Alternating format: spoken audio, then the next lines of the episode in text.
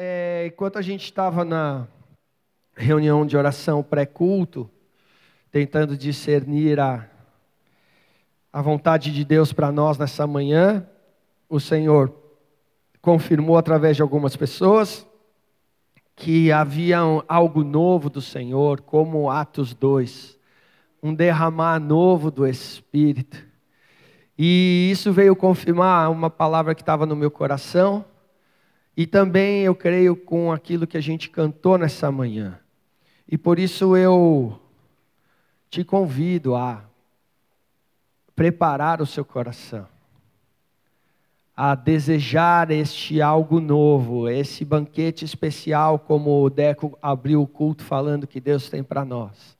Não é só mais uma manhã, não é só mais alguns cânticos, não são só é, mais alguns louvores ou só mais uma leitura da palavra. É mais um encontro com Deus. É mais um derramar do Espírito. É mais um avanço no processo de sermos transformados à imagem e semelhança do Filho de Deus. Sermos parecidos com Ele. Não é, aparência física, mas a aparência moral, a aparência de caráter, a aparência de santidade, a aparência que está preocupada e ocupada em testemunhar, em refletir a glória do Pai, a sua criação, a redenção que Ele tem para todo aquele que nele crê. Eu queria que você abrisse a Bíblia é, em Atos 1. Ontem nós tivemos aqui nos na reunião de adolescentes um panorama sobre o livro de Atos. A gente tem lido ah, os livros da Bíblia, né, de maneira sequencial, e aí a gente chegou a Atos, e quando a gente termina, a gente faz um panorama com todo mundo para a gente aprofundar mais. E apesar de ter falado muita coisa ontem, algumas coisas é, continuam queimando no meu coração. E a minha esposa até brincou comigo, falando que eu tenho mais paixão para falar do Antigo Testamento do que do Novo. E, e é porque talvez o livro de Atos não tivesse tantos segredos ocultos quanto o Antigo Testamento que a gente vem estudando, que apontava para a obra de Jesus, então é uma coisa muito clara para quem lê. Mas o, o livro de Atos, ele inaugura a era da igreja que a gente vive hoje. E ser igreja é paixão do meu coração. Fazer parte da igreja e dedicar a minha vida à igreja é o que queima e arde o meu coração. E eu queria que a gente, a, acompanhando o texto de Atos, uh, no capítulo 1, entendesse um pouco do que é viver esse momento, do que é ser igreja nesse momento. E nós vamos ler Atos capítulo 1, do versículo 3 ao 11.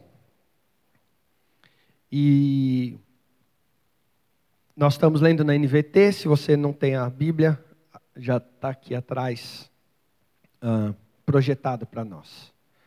Diz assim a palavra de Deus: Durante os 40 dias após seu sofrimento e morte, Jesus apareceu aos apóstolos diversas vezes e lhes apresentou muitas provas claras de que estava vivo e lhes falou do reino de Deus.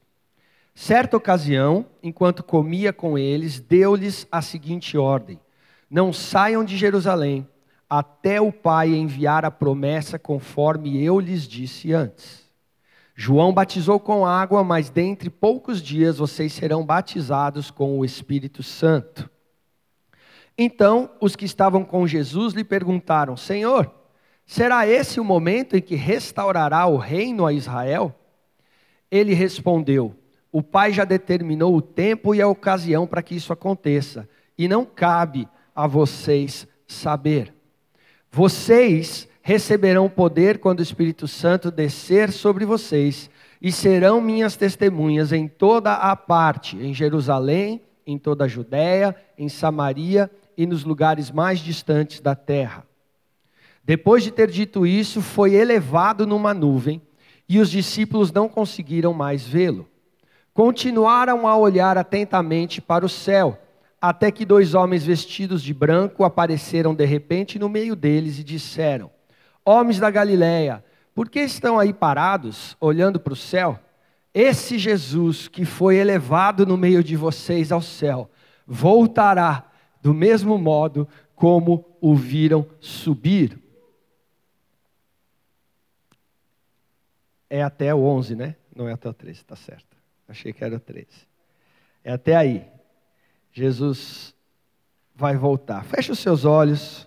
Vamos orar.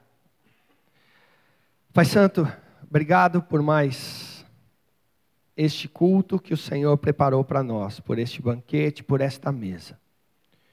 Pedimos a tua graça, pedimos a capacitação do teu Espírito para levar os nossos pensamentos cativos ao Senhor, para colocarmos os nossos olhos fixos em Ti e para aprendermos de Ti nesta manhã, para ouvirmos a Sua voz falando conosco e reconhecermos aquilo que o Senhor espera de nós. Vem, Senhor, faz como te agrada. Vem, Senhor, e conduz-nos à tua mesa, ao teu banquete. Vem, Senhor Ministra, apacenta os nossos corações, para a honra e glória do Seu nome. Amém. Queridos, o, o autor Lucas começa falando que Jesus, depois de ter sofrido, volta lá no começo, a gente vai falando, no 1, no 3, isso.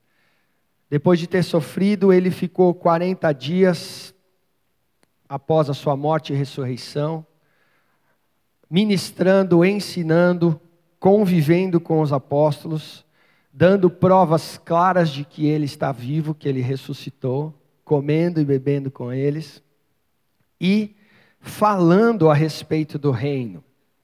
É muito interessante que ah, nós vamos ver os autores dos evangelhos do Novo Testamento, especialmente Marcos, Lucas, ah, todos eles, Mateus, os sinóticos, falando que Jesus é aquele que veio cumprir o papel que Moisés teve em Israel, da aliança abraâmica, de que nele seriam benditas todas as famílias da terra e constituir para Deus um povo novo, uma família nova para si.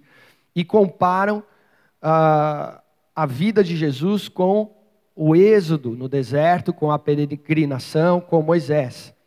E aqui esses números e essas referências são muito importantes para a comunidade judaica, que é da onde nasceu o cristianismo. A partir dali, o cristianismo partiu, nasceu com o recebimento por judeus da figura do Messias que era Cristo. Reconheceram em Cristo o Messias e esses judeus messiânicos começaram então o cristianismo. E a gente vai ver lá depois que o evangelho se espalha, que Antioquia é que os discípulos foram chamados pela primeira vez cristãos. A partir daí vem o cristianismo, mas nasceu do judaísmo. E esses 40 dias na cabeça de qualquer judeu, 40 representavam os anos de peregrinação no deserto. Nós cantamos aqui, por isso que eu, eu resolvi antecipar o louvor e encerrar, porque as músicas que nós cantamos têm tudo a ver com esse texto. Nos tirou do deserto, nos deu o Espírito, nos marca com Ele, para que a gente aguarde o retorno do Rei dos Reis, que é o que a gente viu até o versículo 11 aqui. Jesus subiu e os anjos falaram: do mesmo modo que ele foi, ele vai voltar. E aí, isso então fala para eles dessa questão ah, do, da peregrinação. Jesus veio ah, tirar o povo o Israel de Deus, a gente vai ver um pouco mais disso, do deserto. Que deserto? A escravidão, do pecado e da morte, da separação da glória de Deus, aonde eles não tinham comunhão com o Senhor no período de escravidão. E aí Jesus faz isso e ele anuncia a sua ressurreição, deu provas da sua ressurreição, e isso também para a mentalidade judaica é, era muito claro que o Messias traria ressurreição dentre os mortos. Se você se lembra de Ezequiel 37, tem uma visão que o profeta recebe a respeito do vale dos ossos secos. E aqueles ossos dos antepassados do povo de Israel, que estavam sequíssimos, espalhados por um vale, foram ah, cobertos, recobertos de tendões, músculos, pele, carne, o Senhor sopra e eles se tornam um exército do Deus vivo, ou seja, a ressurreição dos mortos era algo anunciado através do Messias, esperado quando o general do exército, o capitão dos exércitos do Senhor, uh, viesse. Então, Jesus, depois da sua morte e ressurreição, né, anuncia também a ressurreição de um povo para Deus.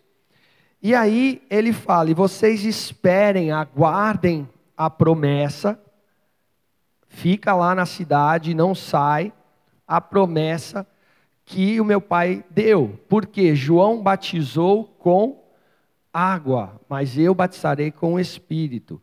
E o batismo também para o povo de Deus era algo muito significativo, porque depois do cativeiro o Senhor abriu o mar e o Novo Testamento fala que eles foram batizados no mar. No deserto eles foram batizados na água que saiu da rocha e na nuvem. E depois que entraram na terra prometida, atravessaram o Jordão também, passaram pelas águas. Aqui significava exatamente, João Batista veio falando: ó, o batismo que eu estou fazendo agora é porque o povo de Deus vai entrar num descanso, vai entrar na promessa, vai viver a herança que foi prometida em todos os profetas. E aí, então ele fala: só que João batizou com água. Depois dele, e o próprio João Batista fala: Eu não era digno nem de carregar a sandália dele, vem aquele que existia antes de mim, e ele vos batizará com o Espírito Santo.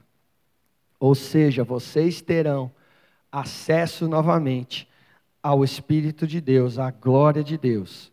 E Jesus fala isso e pede para eles, então, aguardarem o derramamento desta promessa. E aí, os discípulos vêm e começam a perguntar: Senhor, e vai ser agora, nesse momento, que o Senhor derramará o Espírito, aonde o Senhor vai restaurar o reino a Israel? E o Senhor Jesus dá uma resposta meio dura, fala: O Pai já determinou isso, mas não cabe a vocês saber desse tempo. Isso aí não é da sua conta, Jesus falou, em português claro. Não te importa isso aí. Entretanto, ele fala, mas recebereis poder, na NVT não tem essa conjunção aí, mas no texto mais tradicionais tem lá, mas, não é agora, não importa para vocês saberem, mas vocês vão receber o Espírito Santo para serem minhas testemunhas. E vão anunciar o Evangelho na Judéia, Samaria, até os confins da terra, até a Barra Funda, Brasil, hoje aqui.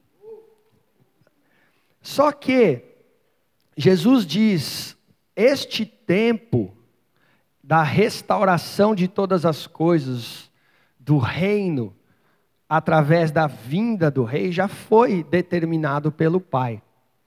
E existe um texto que eu quero é, compartilhar aqui com vocês, paralelo, em Daniel capítulo 7, porque Daniel era um cara que orava pelo resgate da humanidade, pelo resgate do povo de Deus, pela implantação do reino de Deus, e ele intercedia diariamente, ele fazia orações. Vocês sabem, o livro do, de Daniel é fantástico, e ele tem visões que Deus mostra para ele claramente o que vai acontecer. Inclusive, quando a gente lê Apocalipse, muitos dos eventos ali registrados fazem referência ao livro de Daniel.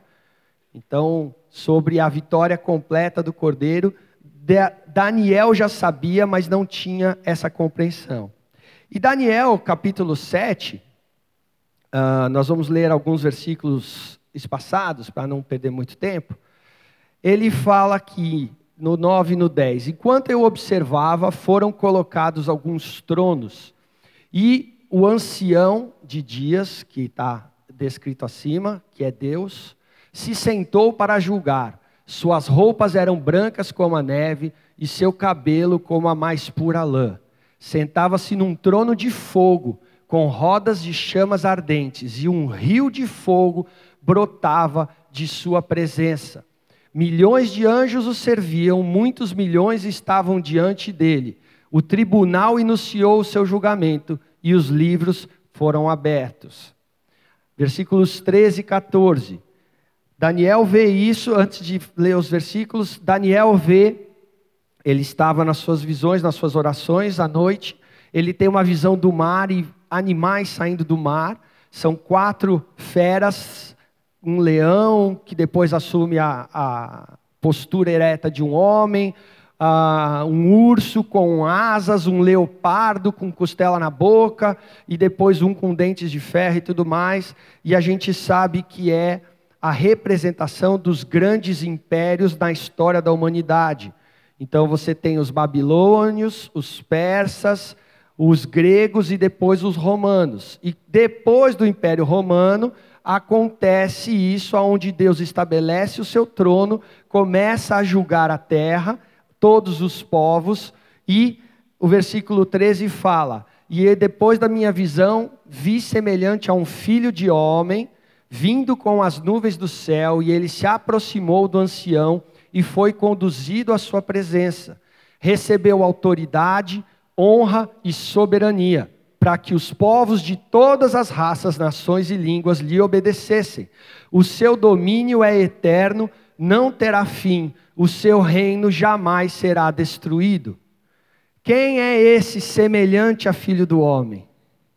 Jesus Cristo que nós cantamos. Por que semelhante? Porque ele também é filho de Deus. Ele atribuiu a si mesmo esse título: O Filho do Homem tem poder para perdoar pecados sobre a terra. Quando ele foi confrontado na cura de um paralítico em João. Jesus assumia isso. Fala: as raposas têm os seus covis, mas o filho do homem não tem onde repousar sua cabeça. Eu não estou buscando palácio nesse mundo, porque ele estava falando de Herodes. Mas aqui diz que nessa visão, então, ele vê o filho do homem vindo com as nuvens do céu e se aproximou do ancião e foi conduzido à sua presença. Aonde estava o ancião de dias? No trono, no céu. O filho do homem chegou nas nuvens até a presença do ancião de dias. Então Jesus subiu até a presença do Pai e recebeu dele o reino sobre todas as tribos, povos, nações e línguas. Em Atos 1:9, os discípulos estavam ali, Jesus ficou 40 dias dando prova que estava vivo, ensinando a respeito do reino, e então falou: aguarda a promessa, e ele subiu com as nuvens aos céus e recebeu do Pai o governo que jamais terá fim. Na continuidade do, do texto de Daniel, no versículo 18, fala que no final do julgamento de todas as coisas, o reino será entregue ao povo santo do Altíssimo e eles reinarão ou dominarão para todo sempre. Quem é o povo santo do Altíssimo? Somos nós, queridos. É a igreja. Daniel viu quando o Senhor Jesus, através da sua morte e ressurreição, restauraria o reino a Deus Pai e compraria de todas as tribos, povos, línguas e nações um povo de propriedade exclusiva para ser sacerdócio e para expandir o seu reino. Porque quando foi anunciado a respeito do Messias, em Isaías fala: Porque um filho nos nasceu e nos foi dado, e o seu governo estará sobre os seus ombros, será maravilhoso conselheiro, Pai da eternidade, da sorte, príncipe da paz, e o seu governo jamais terá fim. Ele expandirá o seu governo. Através de quem o rei expande o seu governo hoje, queridos? Através da igreja. Ontem, eu estava ouvindo uma mensagem que eu recebi da Rachel, a Rachel Kalitz, que já veio e passou alguns meses aqui, ela é lá de Port Elizabeth, na África do Sul. E ela me mandou uma mensagem falando: Ronaldo, nós tivemos uma noite de oração na igreja e nós oramos pelo Brasil. E nós vimos o Brasil cercado com muros muito altos, como querendo impedir a atuação de Deus. Mas nós vimos, e ela mencionou, perguntou assim no áudio do WhatsApp, era um barulho de fim de culto para uma igreja para a pessoa dizendo: que, que é mesmo que você falou? Porque a pessoa falou: Eu vi como um ariete, ou aquele chifre de cordeiro que eles derrubavam as muralhas de castelos medievais. Né? E derrubando essas muralhas, e eu vi um rio como de ouro incandescente passando por toda a nação brasileira. E quando e ela falou isso para derrubar a imoralidade, a corrupção, a idolatria, esses poderes que se levantam contra o reino de Deus. Queridos, por que, que eu digo isso? Porque a Bíblia fala que é nossa, a nossa batalha não é contra carne e sangue. E a igreja muito facilmente se esconde, ou se justifica, ou se omite em trazer o reino de Deus, esse rio de ouro incandescente, essa pureza, essa santidade, essa preciosidade dos valores de Deus, se acomodando à cultura desse mundo. Mas, queridos, de, o governo do Senhor jamais terá fim, e Ele instituiu a igreja para que você e eu ampliemos o seu governo. A distinção do povo de Deus, quando você lê em todo o livro de Atos, é porque eles receberam a promessa, o selo do Espírito Santo. E a partir daí eles pararam de viver conforme as nações ao seu redor.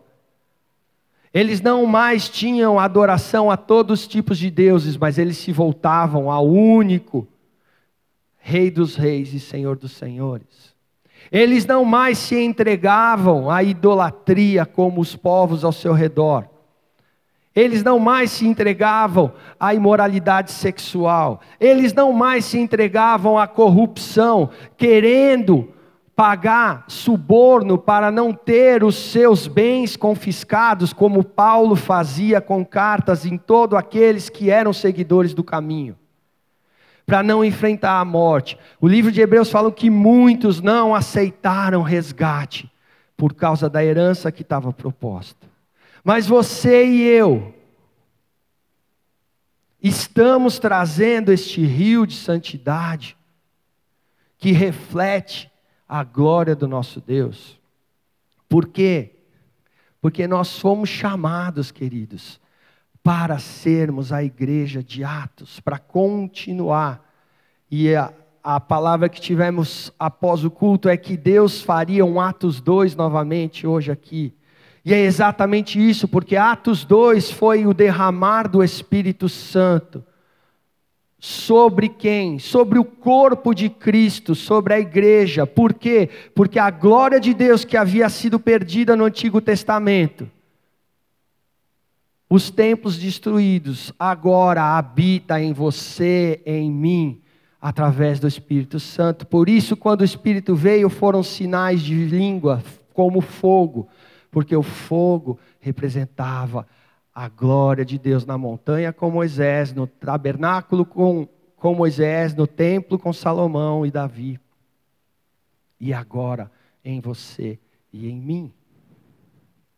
E através da nossa forma de viver, nós estamos demonstrando quem é o rei, quais os valores do reino. E a igreja de Atos 2, ela vivia o quê? O tempo todo juntas, dedicada ao ensino dos apóstolos e profetas, à comunhão, ao partir do pão, às orações, não havia falta em lugar nenhum, louvando a Deus com singeleza de coração, e o Senhor acrescentava o que eram, os que eram sendo salvos. Você tem ensino da palavra, conhecer o evangelho, a esse evangelho de Jesus Cristo que restaura, que transforma, que derruba barreiras, que purifica um povo exclusivamente seu para realizar boas obras.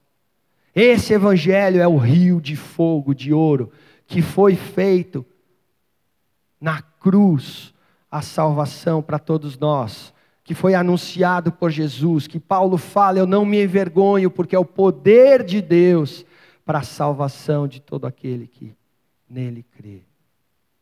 Por quê, queridos? Porque quem nele crê estará sujeito ao juízo, ele vem. Ele vem julgar. Mas ele volta, ele volta para a sua igreja. O Senhor está voltando. E como ele falou na parábola dos talentos, o que você e eu temos feito com aquilo que ele tem nos confiado, com a riqueza do Evangelho? Quando foi a última vez que você se pegou condenando, desprezando, rejeitando uma obra do mundo em prol do reino de Deus? Quando foi a última vez que você se perguntou por que, que você não mais faz o que todo mundo faz? Porque se não tem acontecido esse tipo de pergunta na sua vida, queridos, você está dentro da muralha, você está assumindo a forma desse mundo e você não está cumprindo o papel que Deus te deu.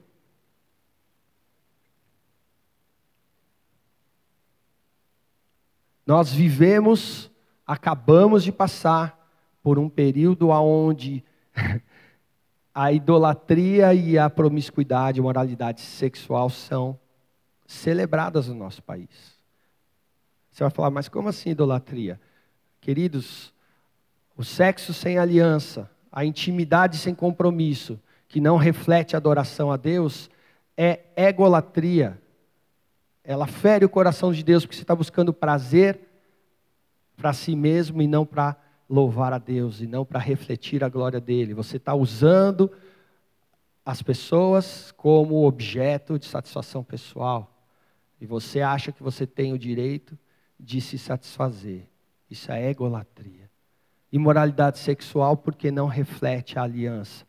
Essa era a característica do povo de Deus, santidade.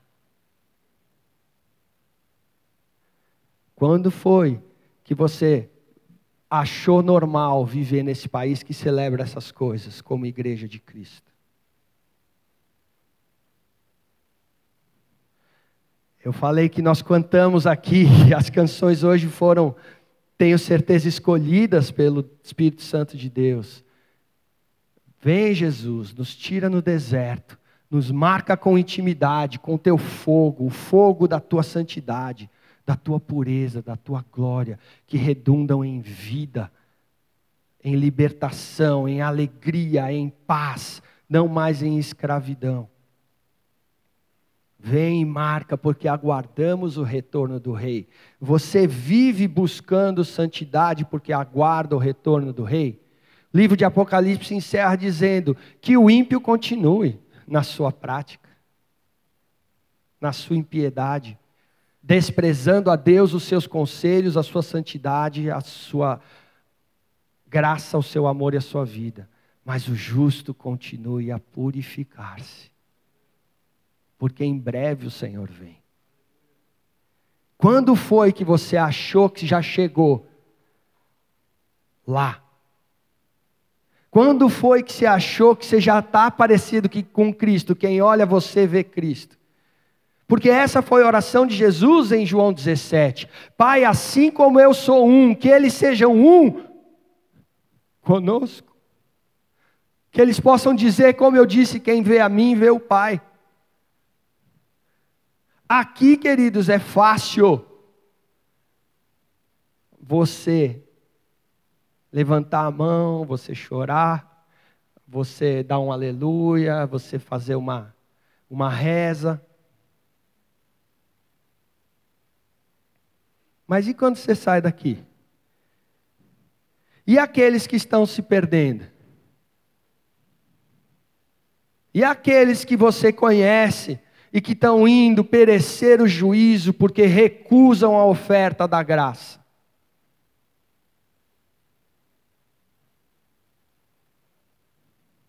É a igreja de Cristo.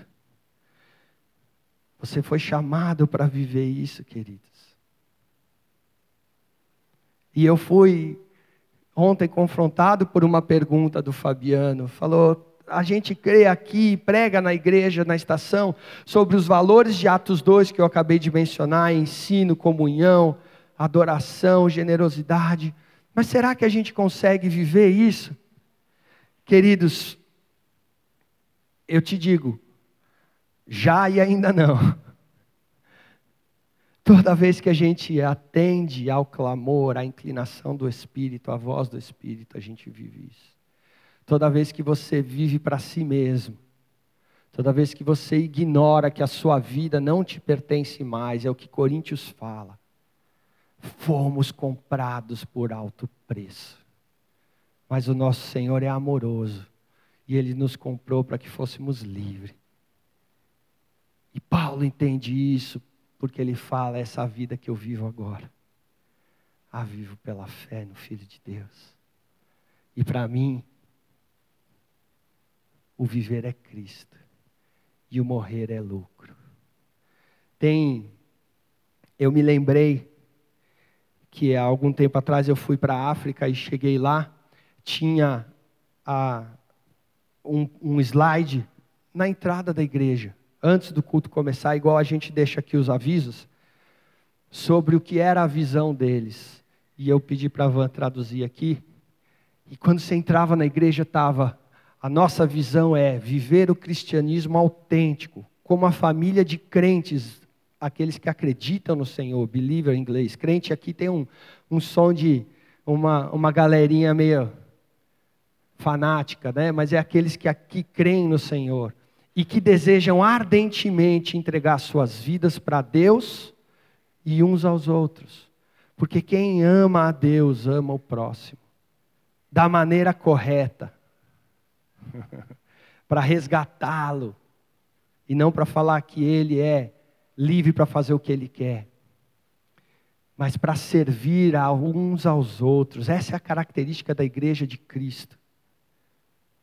Esperando assim que a igreja, e lá estava obviamente na cidade de do Cabo, África do Sul e nações, mas que a igreja em São Paulo, no Brasil e nas nações, seja tudo aquilo para a qual Cristo a chamou a ser.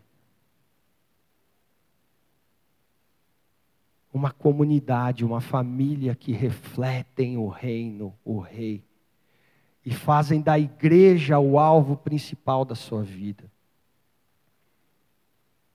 Nós vimos ontem também em Atos que quando Paulo perseguia os crentes, ele tem um encontro com Jesus e Jesus não diz a ele: Paulo, por que você persegue a minha igreja?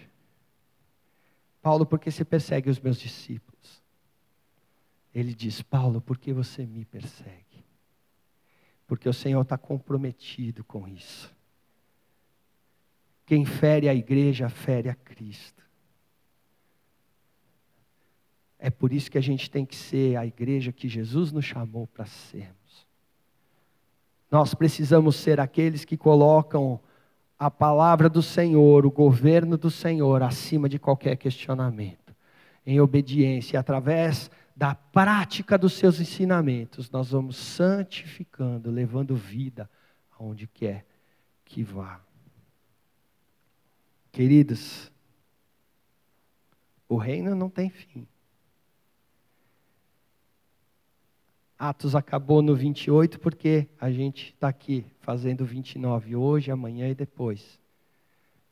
O livro de Atos acaba simplesmente assim: a igreja cresce, e cresce e continua crescendo.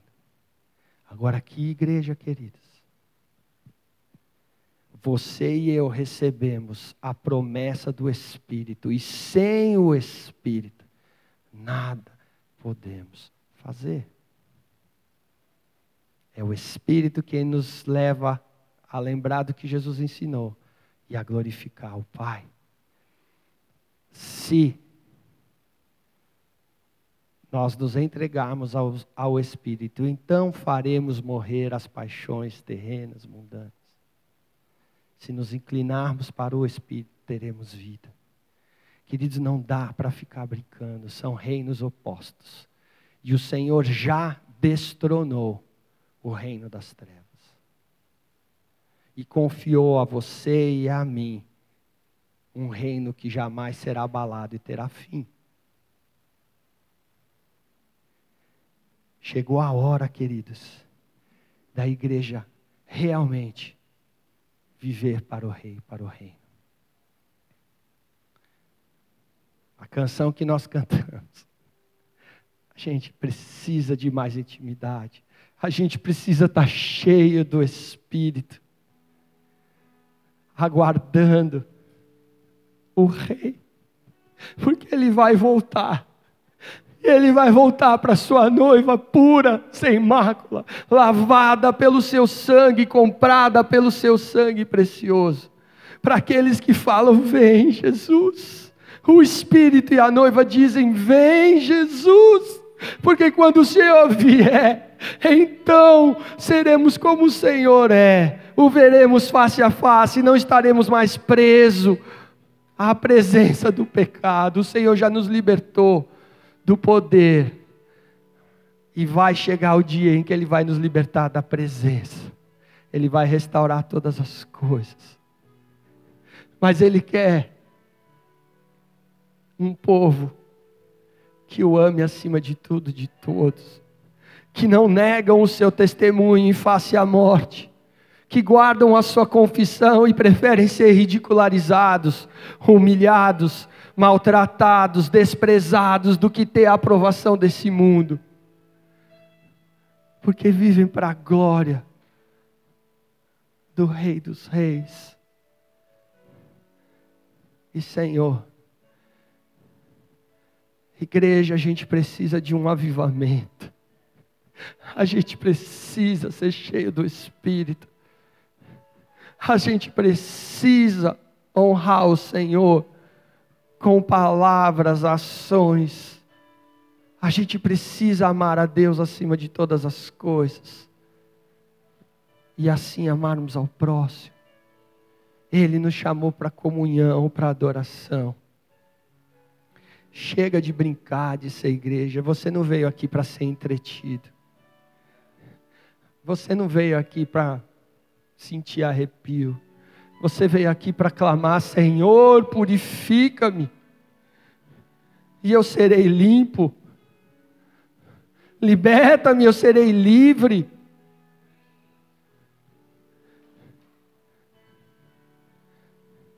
Eu queria que a gente cantasse essa música. E você vai cantar com como você quiser, como uma oração, se você quiser ajoelhar, se você quiser gritar com todo o seu pulmão para dizer: Eu preciso de Ti. Eu não quero mais viver no deserto, porque o Senhor já me libertou para o Seu reino.